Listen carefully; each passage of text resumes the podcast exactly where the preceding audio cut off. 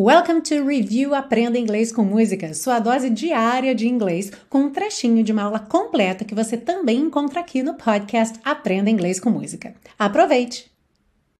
E como eu disse, a gente começa com essa estrutura aqui, que é simples, mas confunde muita gente. Olha só. There were bells on a hill. Havia sinos em um morro. There was love all around. Havia amor por toda parte. Bom, primeiro ponto que você deve ter reparado é que a gente não tem um verbo, uma palavra, um verbo que seja o verbo haver em inglês. Ok? Sempre que a gente quiser falar sobre existência de alguma coisa, há, existe, tem alguma coisa, a gente vai usar essa construção, essa combinação do there com o verbo be, tá? Nesse caso aqui, a gente tem there were e there was. Por quê? Você sabe me dizer por que, a gente tem were e was aí? Porque o verbo be está no passado, certo? Ele está conjugado aí no passado.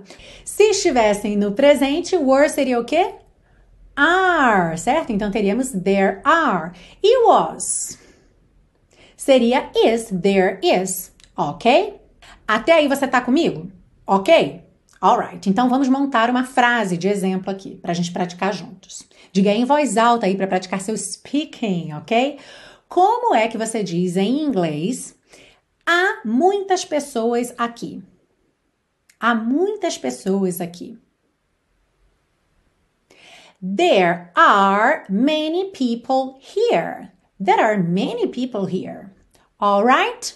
Agora, vamos a alguns pequenos detalhes aí que tornam um pouco tricky essa equivalência aí entre inglês e português. O primeiro ponto é que o verbo haver tem um comportamento incomum em português. A gente não flexiona número. O que quer dizer isso, não flexionar número? A gente não passa o verbo para o plural. Por exemplo, havia sinos. A gente não diz haviam sinos.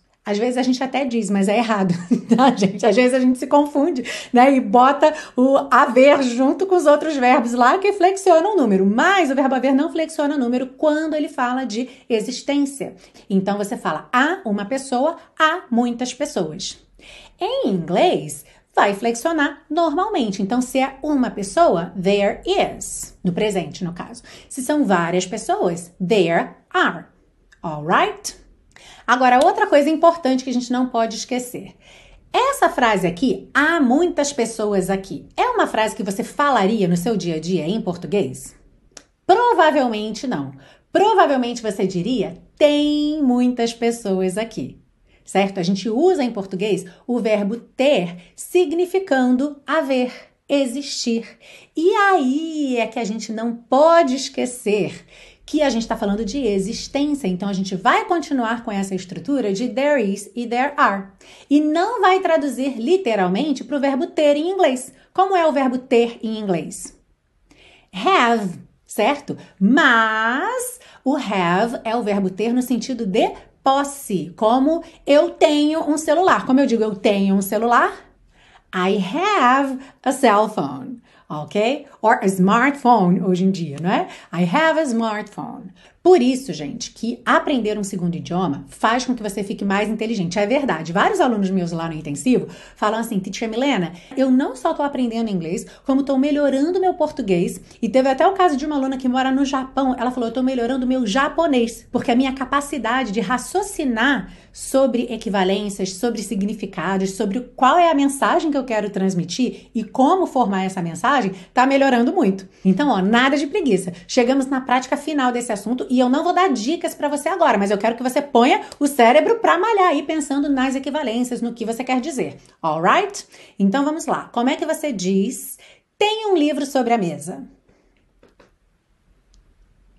There is a book on the table. There is a book on the table. There is pode vir contraído. E aí, nesse caso, seria there's, ok? There's a book on the table. Very good. Another example. Como é que você diz em inglês? Eu tenho um novo livro para ler. Ou eu tenho um livro novo para ler. O português nos dá aí as duas opções. Mas o inglês não dá. I have a new book to read. I have a new book to read. There were bells on a hill but I never heard them ringing. No, I never